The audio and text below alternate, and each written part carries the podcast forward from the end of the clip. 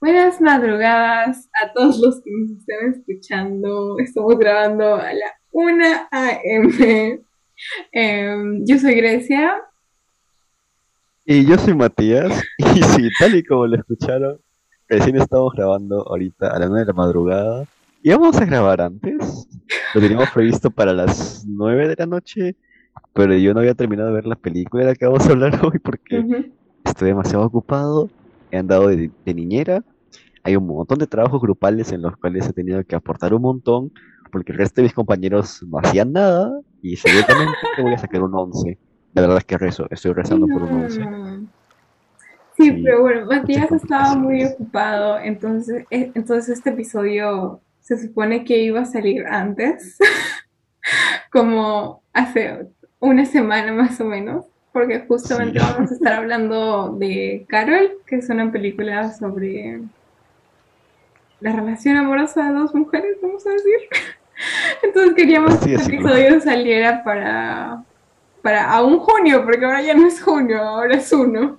Ahora es junio, ahora es muy julio. Pero bueno, la No intención es importa, no importa que, que, si- que siga el Pride, que siga el Pride, por favor, que no esté nada más este mes. Pero bueno, sí. Como ya les mencioné, he estado súper ocupado, pero como ya sé que a Erika no le importa, vamos a hablar de otras cosas. Bueno, para empezar con las noticias de la semana. Oye, eh, espera, noticia espera. Mariana también ¿qué quiere saludos. Hola, Mariana. Perdón, perdón. Perdón, bueno.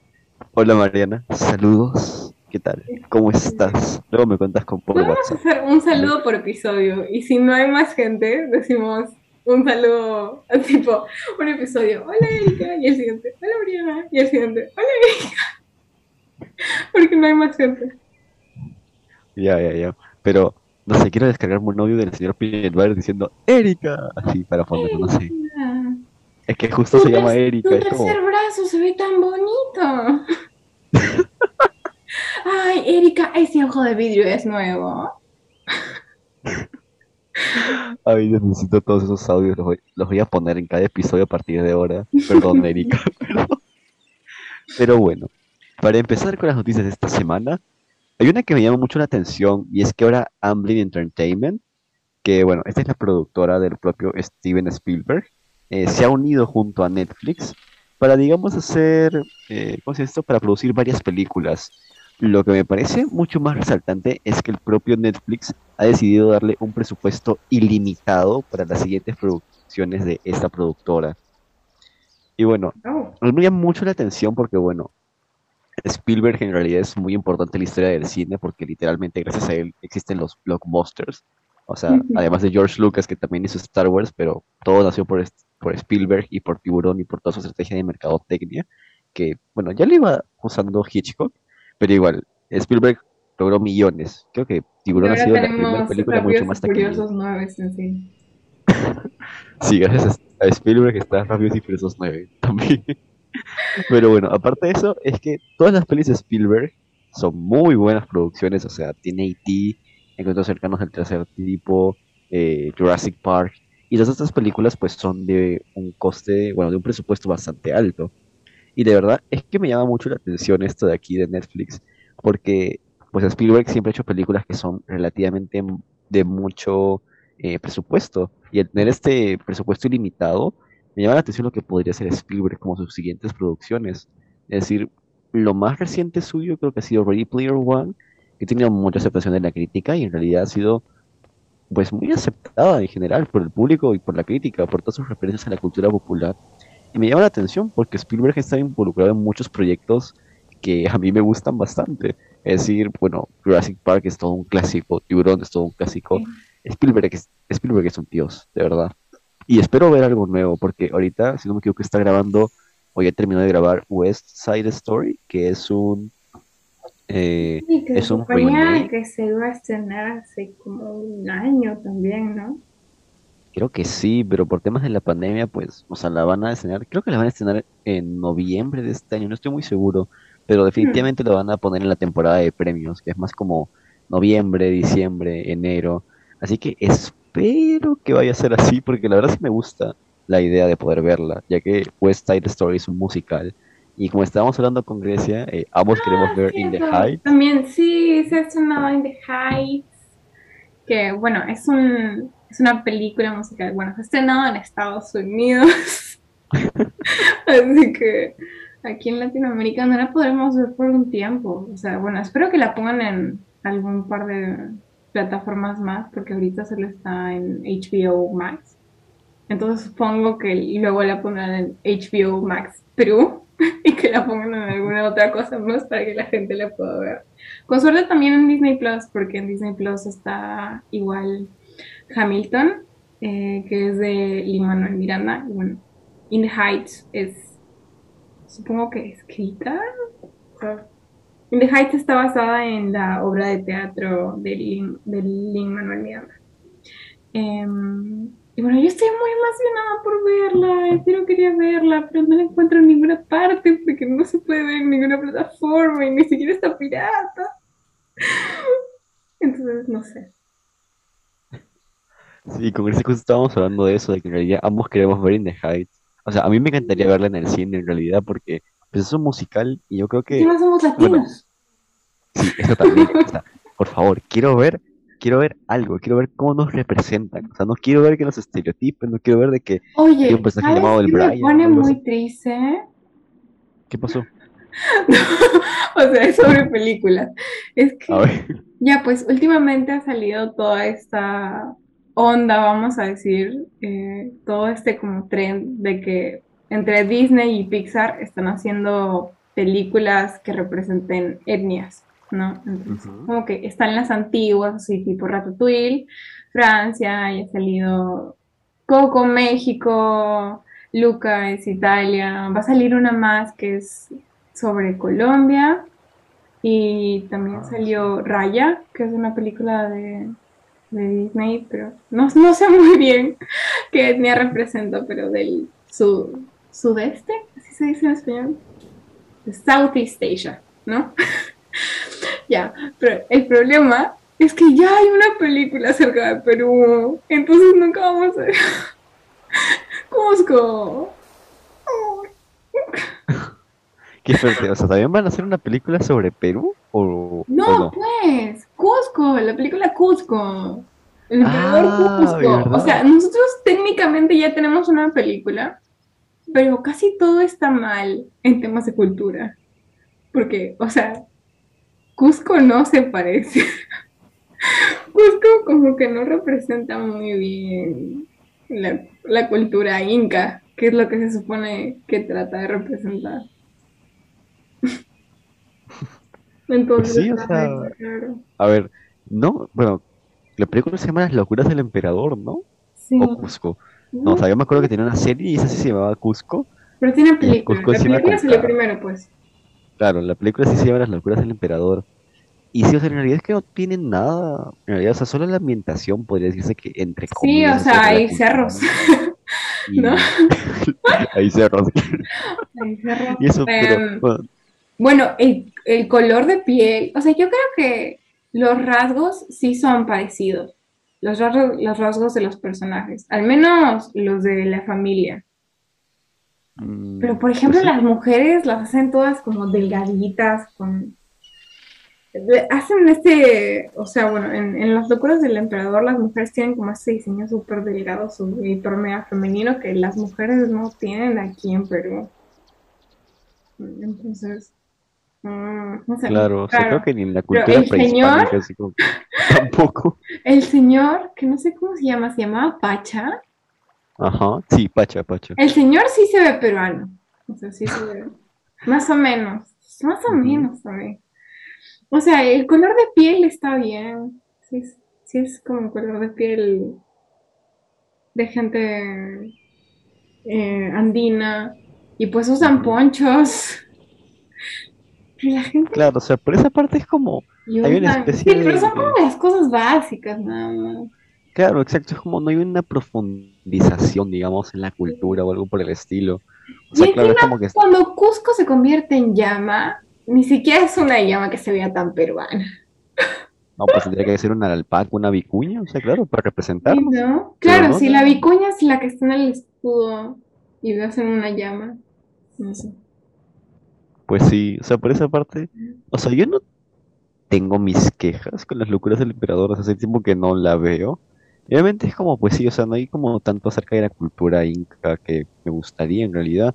Es decir, uno se pone a ver, creo que a los ancianos, por ejemplo, que salen en la película, bueno, esto es más de la película de Kronk, Sí, la segunda de las locuras del emperador.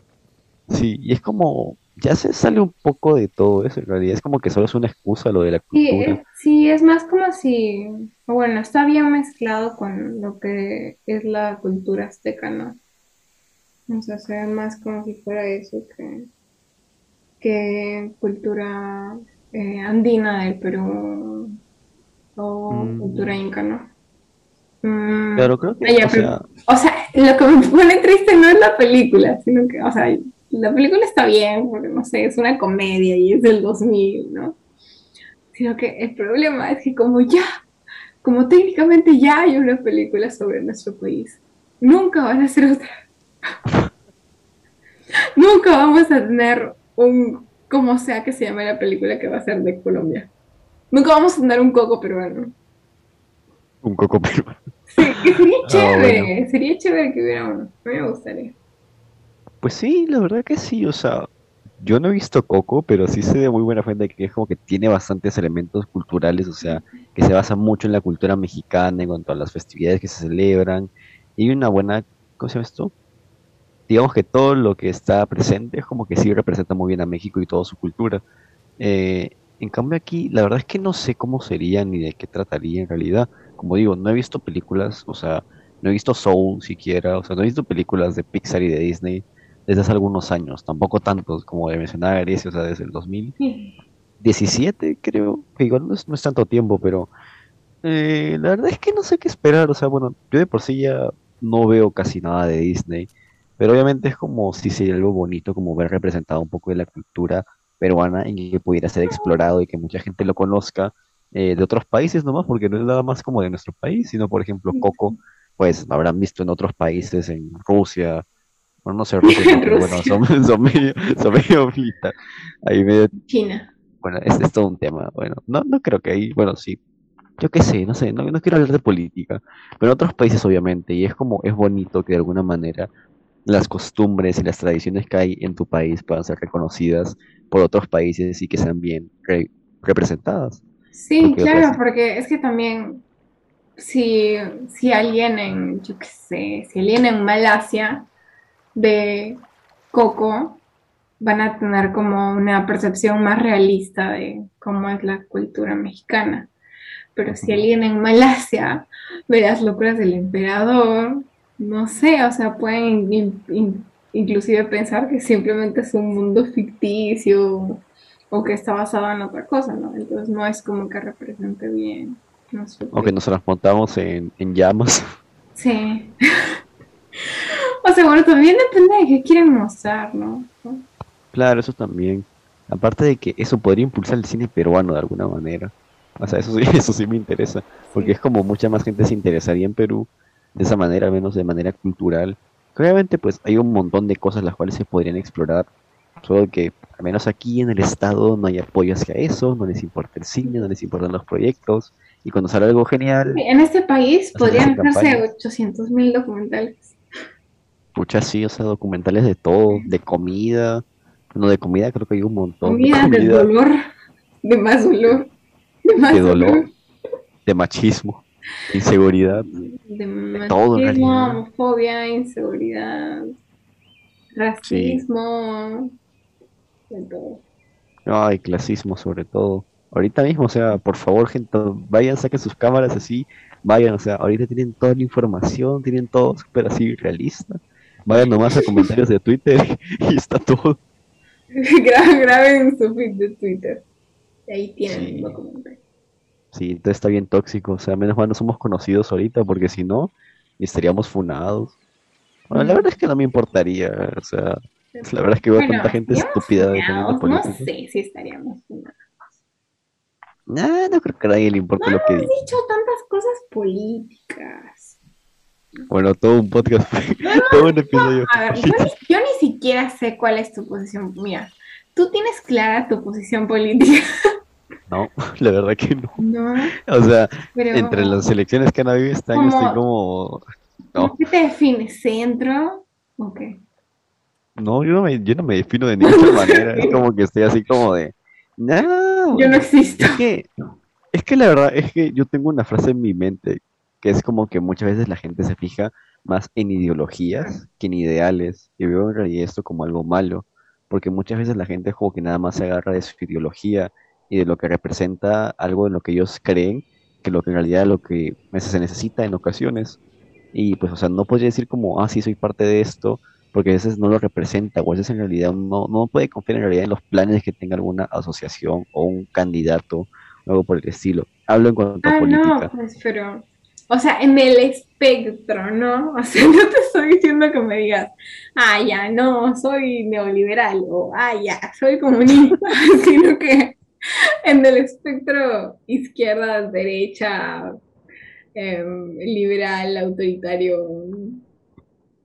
centro, ¿en dónde, en dónde, en dónde te, te encuentras? Ah. Más o menos.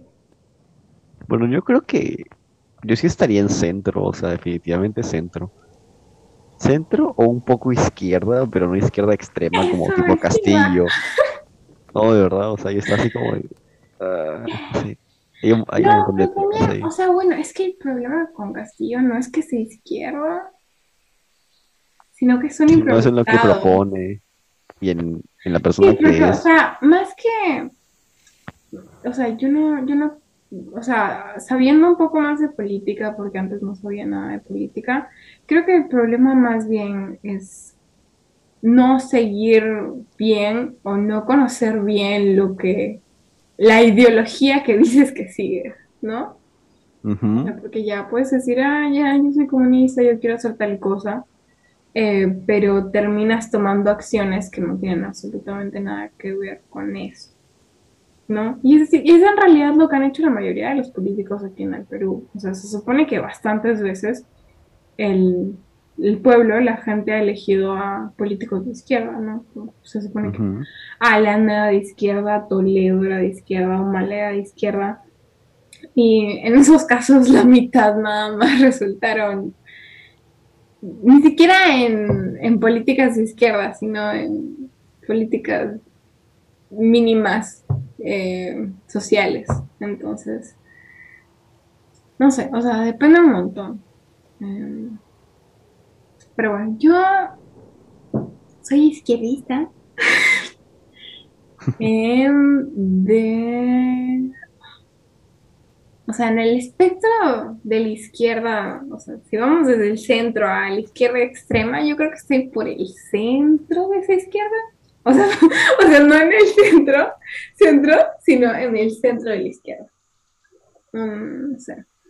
Eh, pero tampoco me identifico con ninguna ideología por el momento.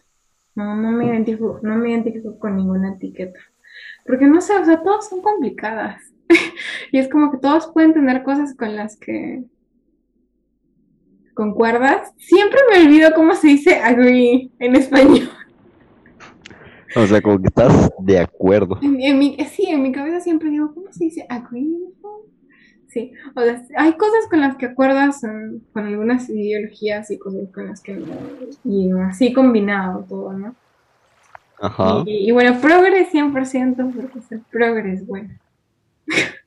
y si no eres progre, es malo. Eso, Bueno, e- eso sí lo comparto, esa opinión sí la comparto. sí. Pero es sí, que la gente, la gente, antes, yo recuerdo que mi ex, mi ex decía, ay no, estos, estos progres, y yo ni siquiera sabía que era progre, eso fue como hace tres años. Entonces yo no sabía que era progre y solo sabía que mi ex se usaba de insulto. Entonces era como que, ay no, yo no soy, pero en realidad yo era súper progre. yo, yo era lo más progre existente y, y mi ex diciendo a la gente en Facebook, ay, eres un progre. Y él saliendo con una progre. O sea, también medio huevo en este pata, ¿no? bueno, recontra huevón, de verdad. Sí. Recontra. ¿Cómo terminamos hablando de Aquí, ya, política? pero aquí acabó la charla sobre política. Sí, sí, sí. Sí, pero bueno, si que quieras hablar acerca de la nuevo, el nuevo anuncio de Disney y que va a ser la nueva Blancanieves. ¿O quieres hablar de la nueva Cenicienta? No sabes nada del tema. No. Ay, es que, a ver, ustedes no van a estar viendo, pero yo tengo mi cámara prendida ahorita. Entonces Matías está viendo mi cara y estoy así, oh, ¿qué? Entonces así súper extrañada de como de que me estás hablando. Sorry, gente, este, este episodio salió demasiado improvisado. Pero bueno, No, no es la cosa- improvisado. Así son los podcasts. la verdad que sí. Pero bueno, la cosa es que al parecer Disney va a sacar una nueva serie de La Sí. Cenicienta, protagonizada por Camila Cabello, ¿Qué? y va a salir el 3 de septiembre en Amazon Prime Video. O no sé. Ah, no. Creo que no es de Disney, o sea, es de Amazon Sí, Prime. pues, ¿por qué va a salir en Amazon Prime si es de Disney? Exacto, pero No sé, la verdad es que no sé qué esperar ¿Cómo de eso, pero me pareció información muy y está extraño. mal? No, no, no, no, no, de verdad, hay un póster oficial de eso. De verdad, y, y me parece súper extraño, es como. ¿por qué no la dejan morir? Es como, o sea, creo que sería una versión de la Cenicienta nueva en 2000, yo qué sé, 2014, un poco más, un poco menos, no sé. No, sí creo que más de 2014. Pero es Ah. como, ¿qué necesidad había? Bueno, entonces, tal vez compraron los derechos que tenían. No sé, la empresa que hizo. Hay, hay una Cenicienta que salió en los 2000, pues, entonces. Le habrán comprado los derechos a ellos, ¿no? La verdad es que no tengo idea, pero la verdad es que, no sé, ya es como, me parece súper extraño ahora, porque incluso también están volviendo a hacer una versión de Blancanieves. Ah, bueno, también se estrenó. También se estrenó el. ¿Cómo se llama? iCarly, pero la continuación, ¿cómo se llama? Eh, no lo sé. iCarly No, o 2. sea, cuando. ¿Cómo se llama? Cuando. El reboot. No, es reboot. Se llama reboot. No estoy segura. Bueno, vamos a decir el reboot, ¿no? Estrenó el reboot de Carly. Yo, bueno, yo no lo he visto porque creo que está en Paramount nomás, ¿no? Y ni siquiera sé si hay Paramount disponible en Perú. Yo tampoco, la verdad no tengo Pero- idea. Sí, pero he visto gente diciendo que está chévere. Y pues, o sea, según lo que he visto, porque he visto algunos clips, la gente está que sube clips de tres minutos a YouTube sin parar. Em, por lo que he visto se ve bien y se ve como con el mismo estilo que tenía iCarly en su momento. Entonces, no sé, yo creo que a mí me va a gustar porque yo adoro iCarly. Yo amo iCarly. O sea, de que últimamente estuve, me vi como las tres primeras temporadas de nuevo porque adoro iCarly. Y adoro el, el Cedi, que es Sammy Freddy, pero bueno. Janet McCarthy no está en el reboot, así que... Ay, no. ¿Por qué? me, hubiera, me hubiera encantado verla en realidad. Me gustaba mucho su personaje en iCarly. Mm, O sea, iCarly no la veo hace mucho tiempo, en realidad. No, se hace mucho que no la veo. Y me acuerdo que yo, vi- yo vi el episodio final justo cuando salió. No, sí, iCarly, iCarly, iCarly es a mí- genial. A mí aún me encanta mucho iCarly porque tiene mucho humor absurdo. O sea, básicamente todo el humor es absurdo. ah. Mira, justo hoy día me vi. ¿Recuerdas? El otro día te dije que me vi Monty. ¿Se dice Monty Python o Monty Python? No, Monty Python, Monty Python. Así que es Monty Python. Me vi Monty Python. eh, ¿Cuál era? Eh, Ah, Life of Brian. Life of Brian. No, la vida de Ah. Brian. Y hoy día me vi Monty Python em, de Holy Grail. Sí, sí. ¿En serio? Sí, ¿Qué porque te pareció? cuando- ¿Qué te es, que, es que Matías se, me dijo hace un par de horas, ay, ya me voy a ver Carol. Y yo dije, ay, ya tengo dos horas libres hasta grabar, voy a ver otra película. Entonces busqué una película corta y dije, ah, ya, voy a ver The Holy Grail. Como ya había visto otra, entonces dije, ah, ya, pues voy a ver otra Monty Python. Em, pero yo creo que me gustó un poco menos que The Life of Brian. Y todo el mundo dice lo mismo. ¿Ah, sí? Sí, todo el mundo. Es que es como que incluso los Monty Python siempre dicen que su mejor película es Life of Brian, definitivamente. Sí, ellos Sí, mismos yo había como- visto que en críticas eh, la que tenía mejor rating era The Holy Grail. Mm, bueno, depende, o sea, bueno, de por sí las dos películas siempre están en el top de las mejores películas de comedia de la historia, pero puede ser también porque digamos que The Holy Grail es como, pues, o sea, ambas películas son del absurdo, pero no, perdón, eh, Life of Brian tuvo bastantes complicaciones en cuanto a las críticas, o sea, digamos que la película fue juzgada por el propio Vaticano, en realidad fue prohibida. Mm. Y es curioso toda la historia. En realidad sí hizo, es increíble la historia porque eh, la película de por sí va a tener financiación de una empresa eh, porque los Monty Python eran todo un éxito allá en su país en el cual lo grababan. La cosa es que a los dos días antes de grabar todo, la empresa les quita el dinero porque el único que era como el encargado se puso a leer el guion y dijo, no, esto nos puede traer problemas a The Life of Brian. Y es como que justo eh, Eric Idle, creo que es el que fue, y se fue a Estados Unidos a conocer a un fanático de los Monty Python, que adoraba a los Monty Python hace un montón. Ese fanático era George Harrison. Ese, y George Harrison fue como que, ah, si no tienen dinero, no importa, yo se los pongo. Y gracias a él es el que se hizo toda la película en realidad. O sea, coincidencias, probablemente, pero, pero es increíble. La historia de la película es súper extraña.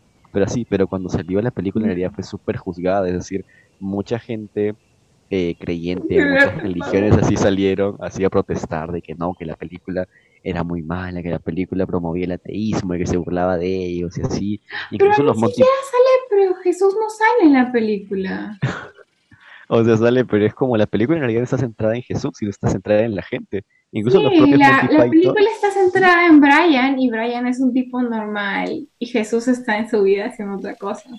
Exacto, pero o sea, lo peor es que. Jesús sí existe en el universo de, de Life of Brian, solo que está haciendo sus Ajá. cosas y, y la película trata acerca de Brian. No, pero ni siquiera de Brian, o sea, la película en sí es como también sobre toda la gente así de, de lo estúpidos que somos a la hora de creer en algo. Es como, hay una escena que me encanta que es como que Brian es como que nada más toca una calabaza o se le cae el zapato y es como que dicen, "¡Ah! Se le cayó el zapato. Ah, sí. Esto quiere decir, tenemos que seguir la religión del zapato. Todos quítense un zapato y tenemos que venerarlos y tienen y te empiezan a robar metáforas. Es como una completa crítica súper absurda hacia cómo la gente pues es así de obsesiva por la religión. Y pues me encanta por eso, porque es como una burla a ellos. Eh, pero bueno, por esto mismo es de que la película tuvo muchos problemas. Y el Vaticano pues la prohibió. Y me acuerdo que incluso, no me acuerdo en qué país fue prohibida, creo que en Dinamarca. Y los cines, o sea, los Monty Python pidieron que los cines pusieran una película tan divertida que está prohibida en Dinamarca. O no me acuerdo si es que era en Dinamarca, pero habían puesto eso, una película tan divertida que está prohibida en este país. Y la película por eso fue un éxito en taquilla. Mm. Es decir, creo que fue la película más taquillera de la historia de ese país, del país en el cual eran los Monty Python. Y todo gracias a esta campaña en contra de la película, porque la gente iba para allá. Pero hubo muchos problemas. Incluso hay una entrevista muy famosa de ellos que tuvieron con unos representantes de la iglesia. Y estaban dos miembros de los Monty Python en toda la televisión. Y es como pues todo esto de aquí. Son como los mismos cuatro actores todo el tiempo, ¿no? Sí, por eso. O sea, es, ese es el nivel de Me agrada el que hace voz de mujer. Sí, De- siempre, siempre se ve mujer en las, pel- en las películas de los Monty. Python. Sí, los hicimos es demasiado ridículo, se, se nota que es así súper fingido, pero es, es lo increíble de Monty Python, lo absurdo que es. Pero bueno, háblanos de Holy Ah, Grail, porque yo amo Holy Grail, amo las dos. Ay, Python. no, yo, pero, ay, me hiciste acordar de un par de cosas que me gustaron. Ya ver, o sea, de- yo siento que The Life of Brian me gustó más porque siento que había más humor absurdo. O sea, inclusive está esta escena en donde está todo lo del ovni, del- de, que de nada se sale del planeta y, y luego vuelve. Entonces, medio raro, ¿no? O Ujú. la escena en donde todas las mujeres, bueno, en donde todos los actores son hombres vestidos de mujeres que se ponen barbas para fingir que son hombres y apedrear a un tipo. Escena me hizo mucha gracia porque todos los actores eran hombres, supuestamente, que supuestamente eran personajes mujeres con barbas para fingir que eran hombres. Sí. Y era como, oh my god. Y, y siento que yo sentí que en The Holy Grail había menos humor absurdo. Y no sé, el principio también se me hizo un poco más turbio. Porque empieza la película y de nada te sale como que todo el mundo se está ahí medio muriendo en la sociedad y, y los cuerpos y no sé qué. O al principio los chistes no me hacían gracia porque, porque yo sentía que no eran chistes. o sea, Y por ejemplo, lo de los franceses, o. Porque dice con lo de los franceses, que se encuentra Brian y que se con su No, pues, caballo, o sea, eso es, eso es como que obviamente un chiste, ¿no? Pero sino que al principio, porque eso es como la mitad de la película, no sé. Ya, No, no, que- al inicio, acuérdate que le mencionan incluso de la urraca, esa como eh, la africana o la otra. Ah, Pero ¿Cuál ya, no, diferencia? Todo bien, no, ya después de eso se va por ahí y le dice a un señor así, de, ah, ya, yo soy el rey, no sé qué. Y el señor le dice, no, porque usted es un imperialista de que no sé qué, no sé qué, no sé qué. Y era como, man, o sea, le está diciendo la verdad. O sea, yo estaba escuchando todo lo que le estaba diciendo y era la verdad, pues, señor, a usted quién lo eligió, ¿no? Entonces, no me hacía gracia porque sentía que era demasiado realista. Y no sé si escena, no sé si una de las escenas por el final ya la había visto, o si solo soy buena deduciendo, pero cuando hablaban del monstruo ese súper malo, yo dije, ah, va a ser un conejo. Y luego apareció un conejo. Y dije, Dios santo, Grecia, soy psíquica. O sea, es que decían, es que es un monstruo gigante que hace así, no sé qué, que tiene unas garras y unos colmillos. Y yo dije, ah, tiene que ser un animal chiquito, porque están, están, están, me están construyendo la broma, ¿no? Me están poniendo todas estas cosas para que yo piense que es un animal gigante y luego que cuando sea chiquitito ya me. Ajá. ¿no? Entonces yo dije, ah, tiene que ser un animal pequeño. Yo así leyendo la película. Y dije, "Mm, un gato, un, un perro, no, un conejo. Y luego aparece un conejo. Y yo, ¡ah! O sea, igual te van construyendo ese chiste, porque ya está todo lo del conejo de Troya. El conejo de Troya también. que, cierto, ah, no, me encanta eso. Pero, o sea, ¿cuál, ¿cuál fue tu escena favorita de todo Holy Grail? O sea, tu escena que más te dio risa, o la que más te ha gustado, yo qué sé. Pucha. Creo que tal vez me gustó más el final. Bueno, en ambas películas me gustaron más los chistes que estaban por el final. Eh, es que hay muchos chistes en toda la película. Pero uno que me gustó mucho es que ya, pues al principio están hablando de todo lo de las golondrinas, creo que son. Ujú. Eh, y luego al final, cuando, cuando tienen que pasar por el puente, les dicen, ah, ya, tienen que responder tres preguntas. Y mí me preguntan, ¿cuál es tu nombre? ¿Cuál es tu misión? ¿Cuál es tu color favorito? Y dice, ah, mi nombre, no sé qué, mi, mi color favorito es azul.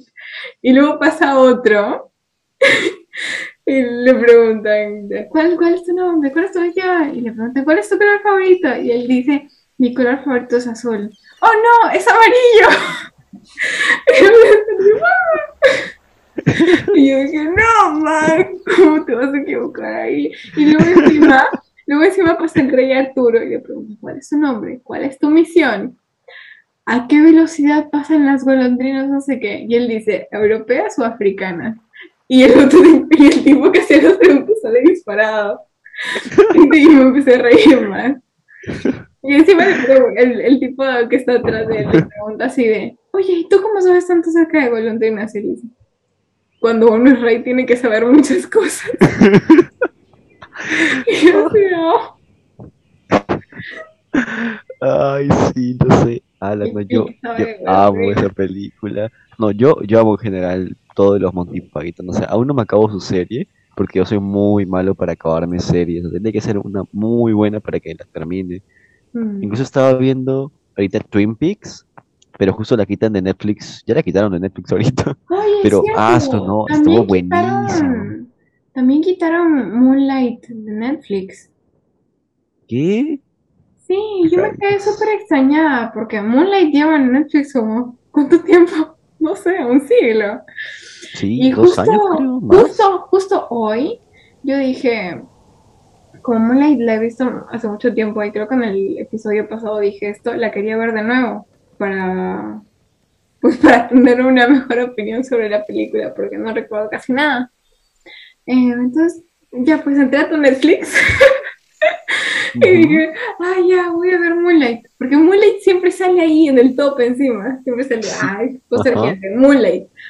Y entro y no está, y busco el nombre y no está, y dije, "Ah, no está, entonces, ya pues vi de Holy Grail, No. pero no está Moonlight, entonces me quedé extrañada. Ala. Bueno, igual viste de Holy Grail, así que Sí, pero quitaron chévere. Moonlight. Entonces. yo prefiero de Holy Grail. Llamo, es que yo quitaron amo, Mon- Moonlight. es que llamo a Monty Python. Pero a ver, mi, o sea, mi escena favorita de, de Holy Grail, creo que sin duda alguna fue la de El Caballero Negro, la pelea que tiene Rey Arturo con él. Se me hace súper absurda, se me hace súper tonta y por eso la adoro. Es como, es un mate de risa, verdad, me encanta, me encanta esa escena. Y también la de los caballeros que dicen ni, o sea, es como, es absurdo en su tope máximo, o sea, me parece súper tonto, así como de, nosotros no somos los caballeros que dicen ni. Y, como- y todo el tiempo es así como de, si es que no nos están los matorrales, les diremos ni. Y entonces empieza a decir ni, ni, ni. Y es como, Sí, y al final ni siquiera, al final ni siquiera tenían por qué pasar por ahí. O sea, Sí, y también el otro, el otro rey ese que es como que todo el tiempo para can- paran cantando sus canciones y es como, ah, sí, y este de aquí es, ¿cómo se llama esto? ah, las canciones sí no me hicieron gracia. No, No, pero son buenísimas, porque todo el tiempo son así como de, eres un miedoso, y así, ok, todas las canciones yo me son, o sea, quedaba ahí nomás mirando. no, ah, sí. pero bueno, creo que hablamos ya de la película, Ya, bueno, para empezar, la eh, sinopsis, la sinopsis. la sinopsis, la voy a buscar de internet, Ay, no, no sé qué decir ahorita Ay, qué aburrido, ¿cómo le vas a gustar? Es que no sé, la verdad, es que soy muy malo para contar las películas, o sea, siempre he sido muy malo para eso, la verdad. Pero bueno, aquí está la sinopsis de Carol, pues hecha por Google, que en realidad está mucho más largo de lo que esperaba. Pero bueno, en la Nueva York de la década de 1950, una joven trabajadora de una tienda de moda y una mujer elegante y sofisticada que vive, en un inmerso, que vive inmersa en un matrimonio en el que no encuentra la felicidad, entablan una amistad que dará paso a una creciente atracción mutua. Amistad. Sí, am- amistad, No amistad. trabaja en una tienda de moda, trabaja en una tienda de juguetes. No sé, Google como siempre cometiendo errores, Uy, pero bueno. Sí, bueno, a ver, ¿por dónde empezar con la película? O sea, sí, tal y como dijo Grecia, la película en realidad nos ha fascinado. A mí me encantó mucho, sobre todo el personaje de Rooney, de Rooney Mara, que así creo que se pronuncia, ¿no? Sí. El personaje de Rooney Mara me encantó muchísimo su desarrollo que tiene en la película y cómo actúa. Es decir, he visto a Rooney Mara en otros papeles, así, pero en algunas producciones chiquitas, tipo Hair, bueno, también en Historia de Fantasmas, la vi eh, y también es como que me gustó mucho, pero aquí en realidad se me hizo increíble. Creo que incluso, o sea, se roba, al menos para mí se roba mucho más las escenas que Kate Blanchett. En realidad, o sea, probablemente mucha gente me mante, porque creo que mucha gente eh, que ha visto la película es como que dicen, no, sí, Kate Blanchett es buenísima y todo eso. Y sí, o sea, no, no le quito méritos, o sea, me encantó. Lo más que yo la vi doblada al español y pues todo el audio, todo el como el sí, es que como sí, que- pues tú también tienes una perspectiva un poco distinta de la película, porque yo sí la vi subtitulada. Sí, sí, o sea, de por sí el doblaje, o sea, créanlo, ¿no? Pero el doblaje cambia muchas cosas a la hora de ver una película, o sea, puede cambiar una actuación rotundamente. Sí, es que claro, la que- voz es la mitad de tu actuación, o sea, entonces si la cambian totalmente, pues obviamente va a cambiar cómo uno percibe a los personajes. Claro, y pues aquí en este caso, pues era como que la voz de Kate Blanchett está como que, ah, sí, así que tú viste la chica que eh, puso los guantes, ¿no? Muchas gracias por regresármelo, y ¿no quisieras ir a comer? Ah, sí, de verdad, te lo juro, así era la voz, o sea, era Ay, súper no. fingida, era súper como, ah, sí, muchas gracias, voy a pedir un poco de salmón con un martini, así, o sea, te lo juro, así estaba, estoy- ensalada. No, no, no. Piden sopa. Piden sopa de espinaca. Mira, mira qué buena memoria tengo. Piden sopa de espinaca con no sé qué chucha. Y Martín. Sopa de espinaca con no sé qué chucha.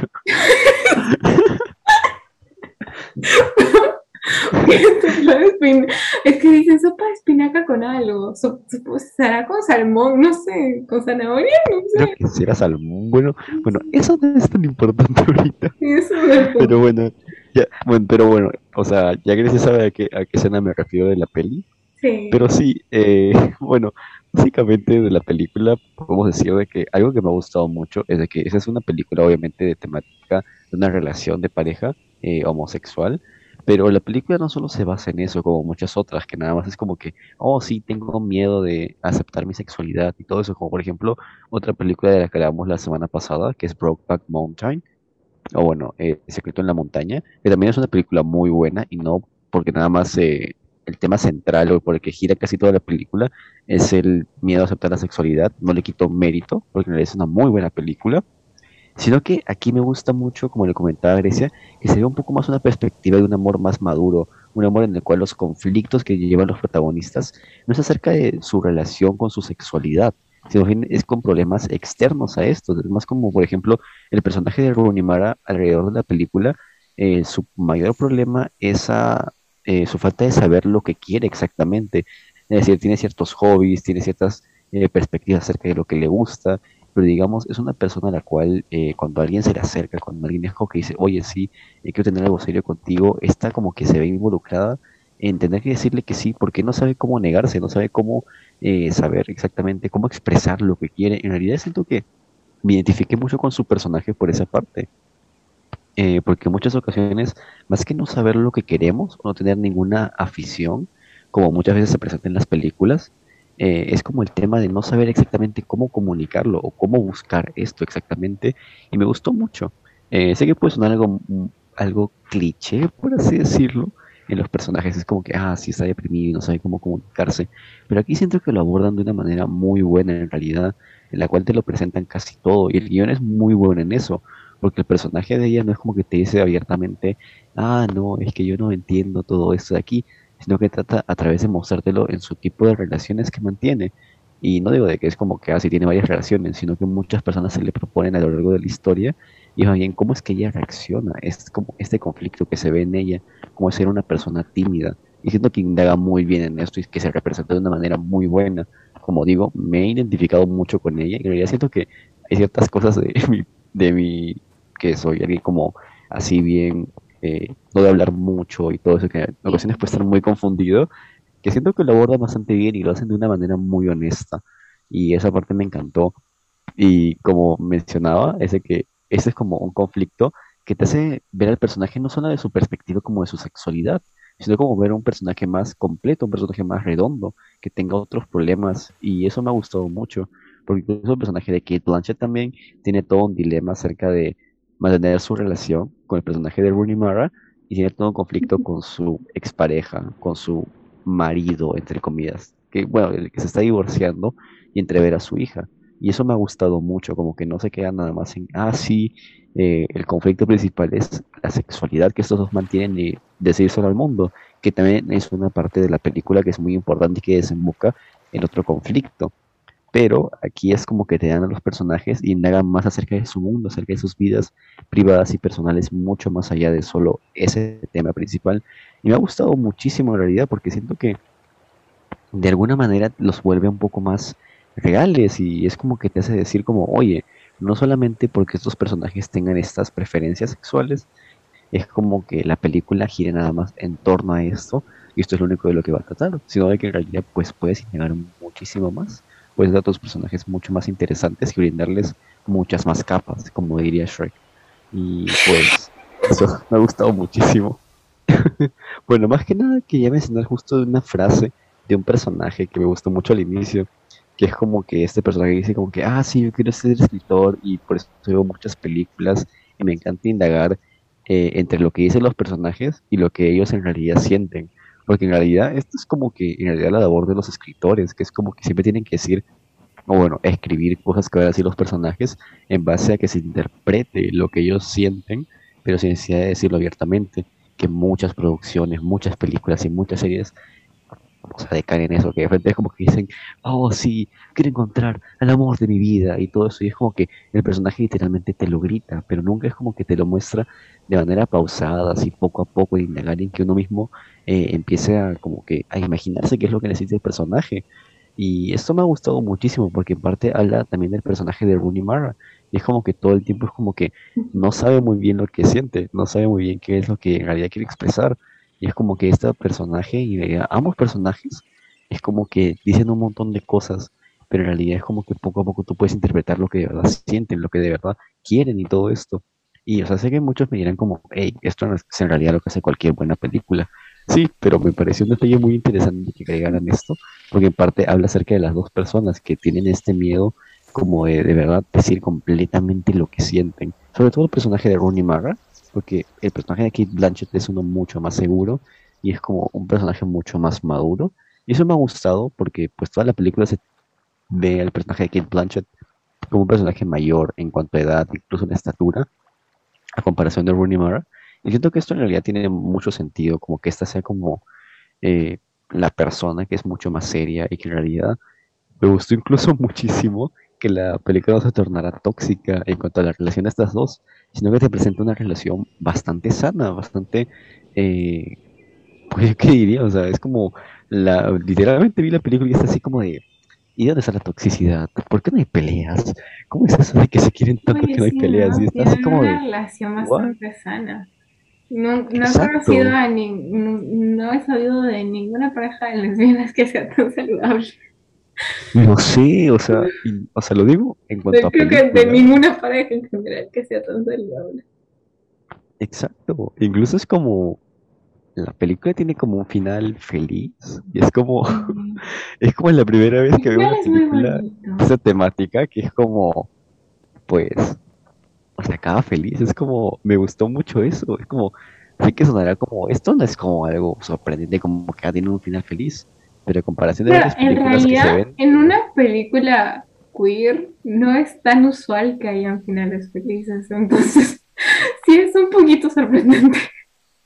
sí, De hecho, he notado que hay una gran diferencia entre películas eh, de amor entre hombres y, y películas de amor entre mujeres. He notado que normalmente las que son de, de amor entre mujeres son más elegantes o las relaciones son un poco más serias. Y creo que casi todas las que he visto, creo que casi todas las que he visto las mujeres terminan juntas, de hecho. Pero en las películas que he visto de amor entre hombres, en casi todas las que he visto, de hecho terminan separados o termina pasando algo trágico, lo que es muy triste.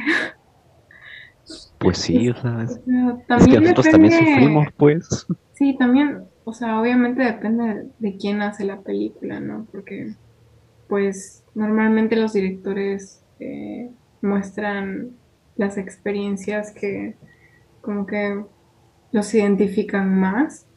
E igual creo que hay bastantes más películas sobre amor entre hombres que entre amor, que de amor entre mujeres. Ay, me estoy. Ah, pero también me di cuenta que yo siento que la película crece con la relación, porque el principio de la película es bastante como monótono, más lento, más relajado, hasta con tonos más fríos.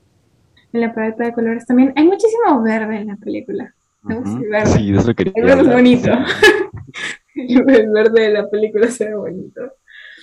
Ah, ya, pero entonces siento que el principio de la película es muchísimo más calmado y mientras las dos protagonistas se empiezan a conocer la una a la otra y empiezan a descubrir qué es lo que sienten y que en realidad están enamoradas de la otra y que se aman y todos los sentimientos bellos que tienen. Em, la película se vuelve muchísimo más, no sé, se vuelve mejor. Y siento que se vuelve muchísimo más ah, emocional. Se vuelve muy emocional como de un momento al otro.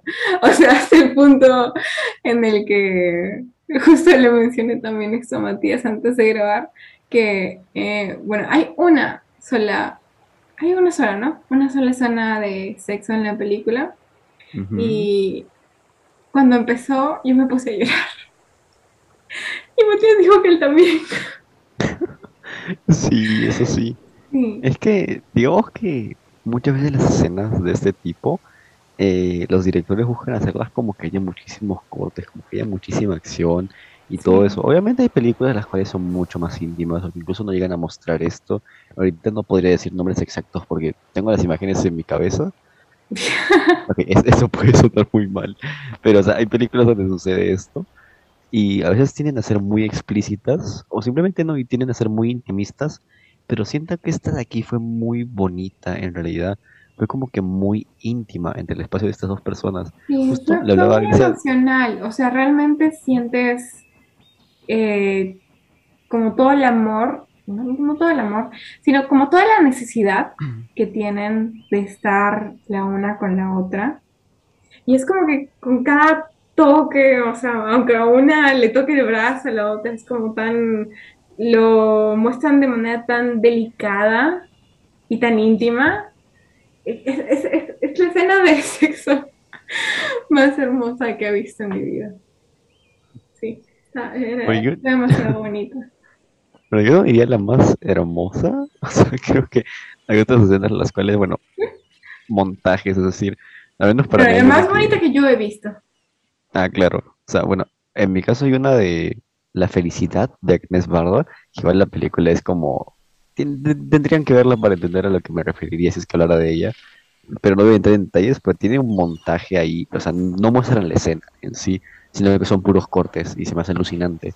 Eh, pero es esta de aquí se me hizo muy bonito porque, como ya he mencionado, es decir, la relación de por sí, toda la película se mantiene como una relación demasiado sana. En realidad es una relación en la cual los dos personajes están juntos porque quieren, porque en realidad se aceptan, porque de alguna manera sienten que se complementan y cada uno se puede escuchar mutuamente.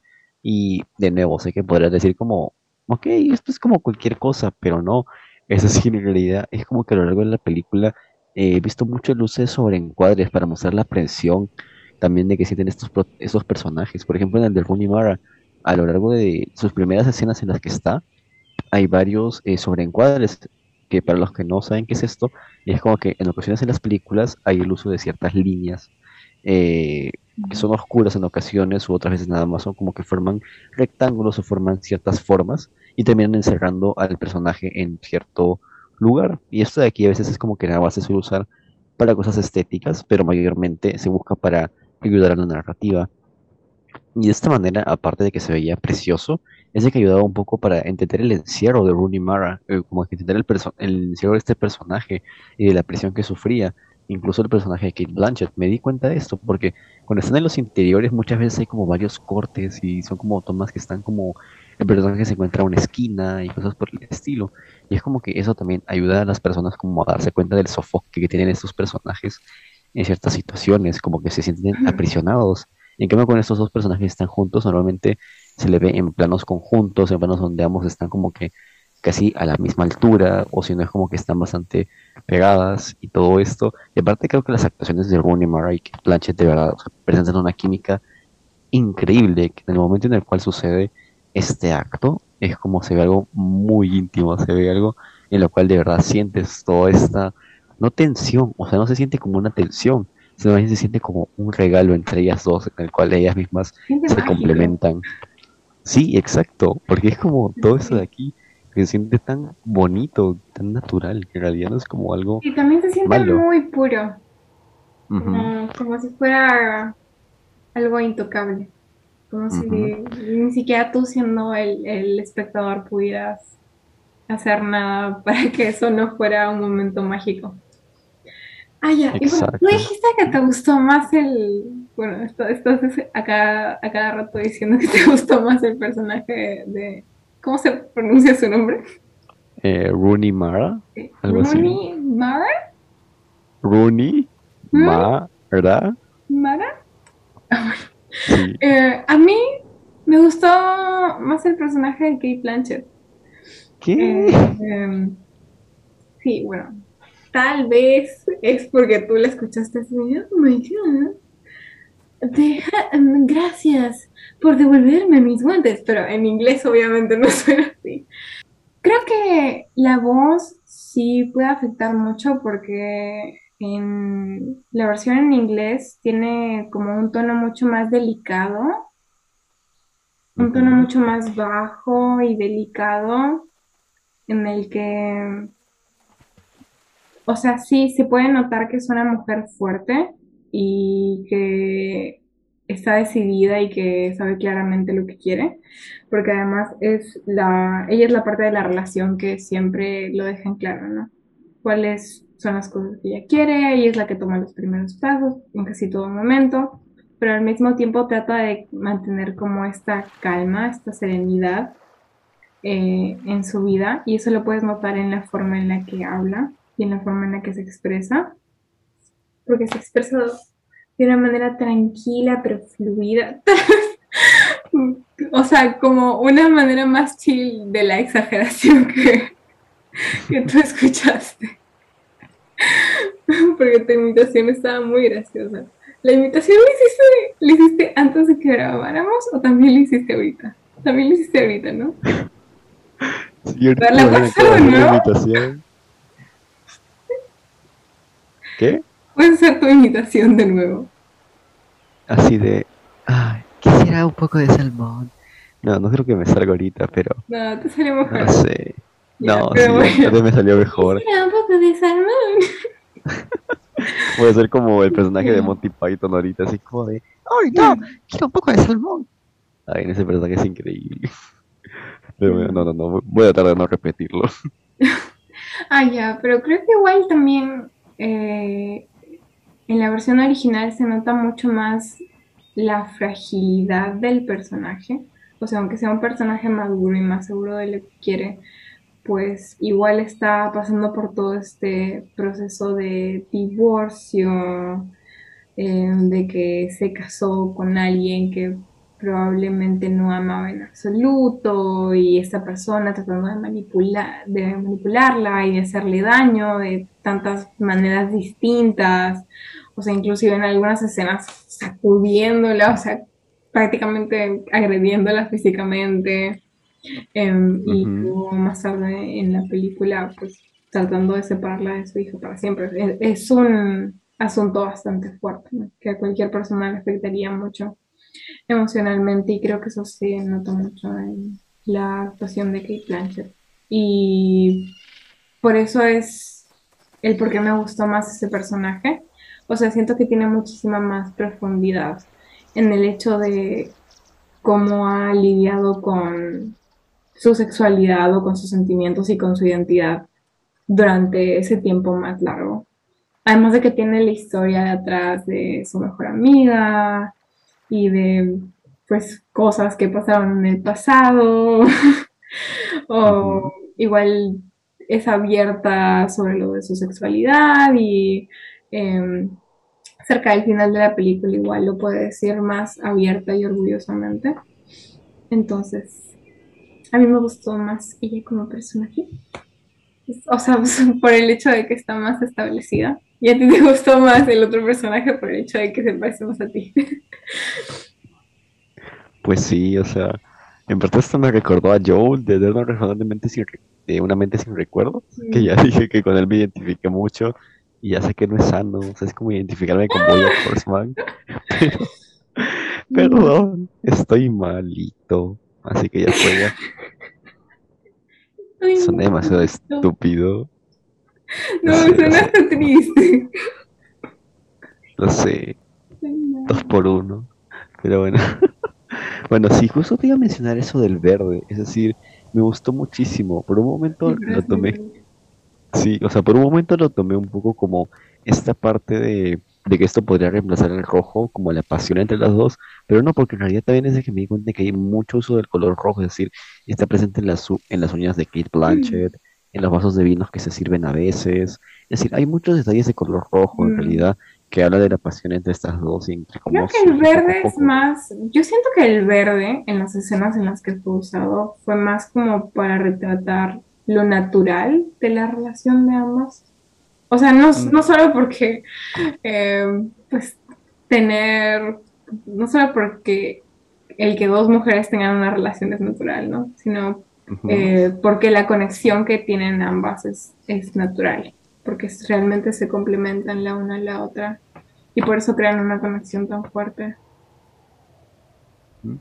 Claro, o sea, bueno, yo lo comparé más con, digamos, esta película que es una película de Wong Kar-wai que se llama Fallen Angels, que, bueno, creo que tú no la has visto, pero digamos que en la película también hay una escena muy precisa en una moto en la cual está todo este verde, y justo hace tiempo leí una publicación que decía que Fallen Angels es más como que hay un montón de esos del color neón, de colores así, bueno, en realidad los colores neón así muy saturados es algo muy característico del cine Wong Kar-wai, pero es exactamente este uso de esos colores y que es como que te brinda una perspectiva de Tokio y de la ciudad donde él graba, que es como que te hace ver como una ciudad del sueño, una ciudad eh, como si fuera de un cuento de hadas, pero algo realista, aunque un poco, un poco extraño por cómo lleva la- las situaciones.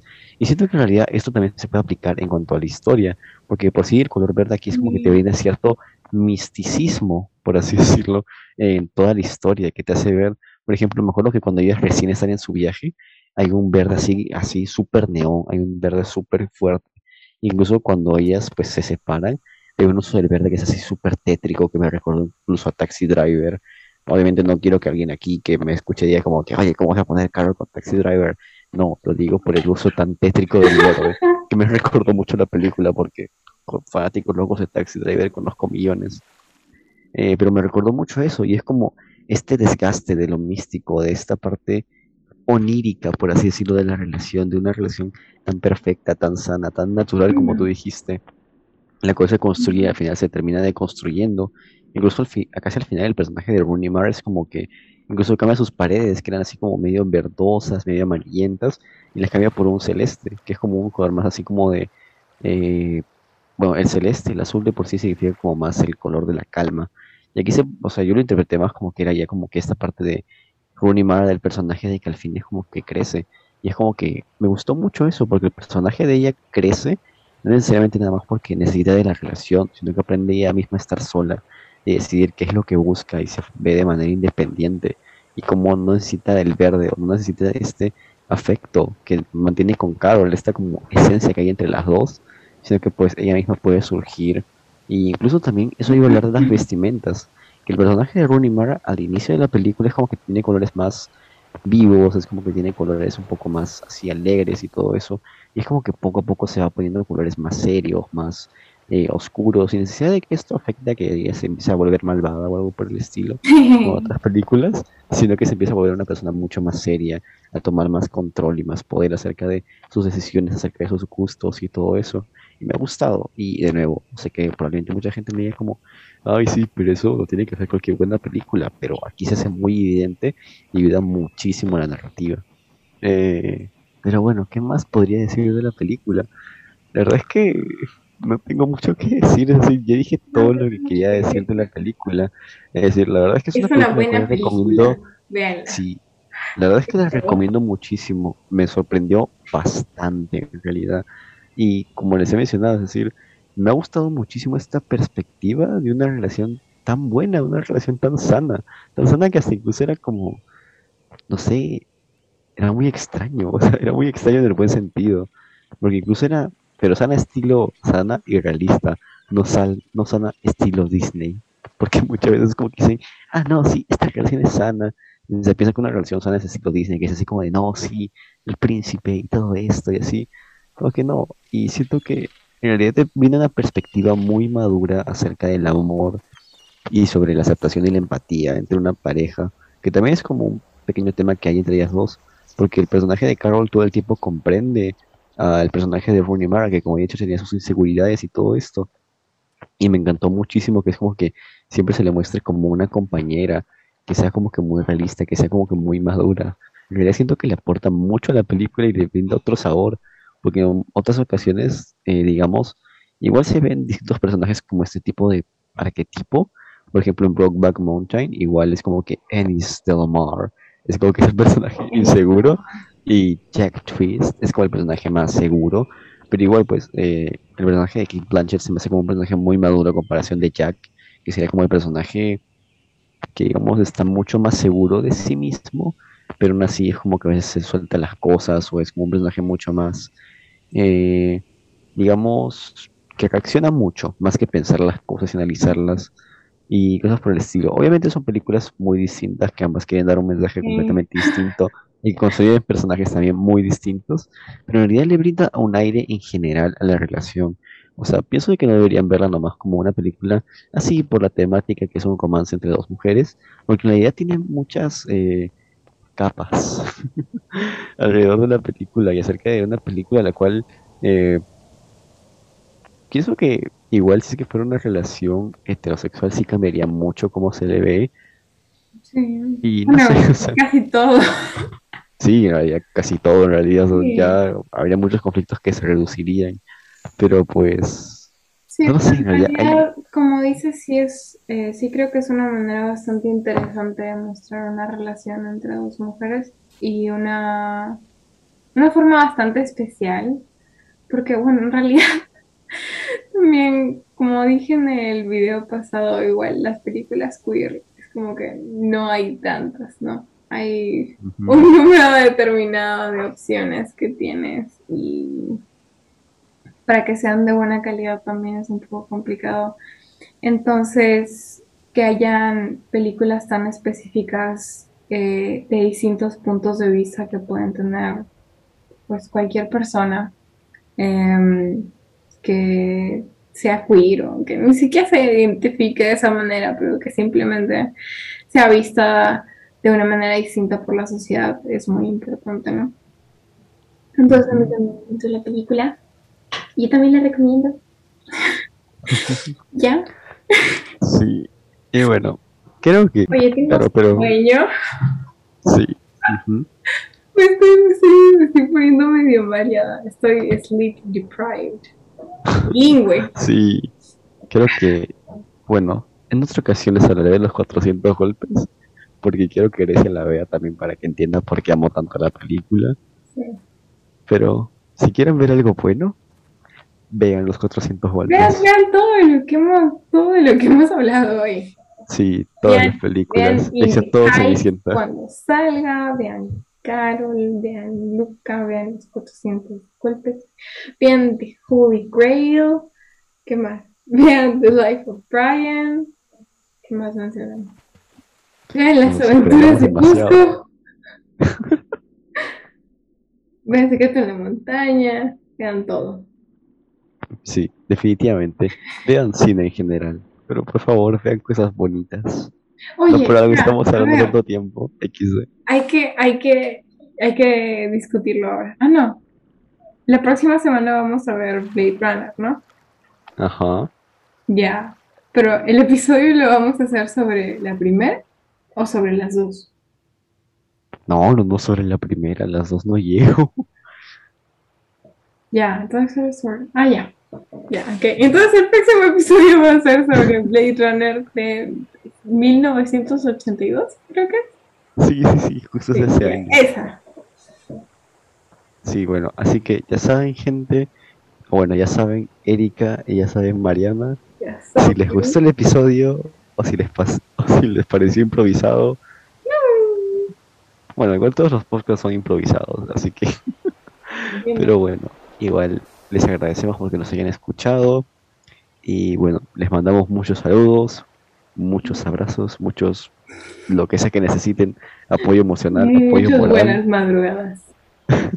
sí, eso también. Buenas madrugadas a todos, a pesar de que nos escuchen en la mañana, en la tarde, no importa. Buenas madrugadas.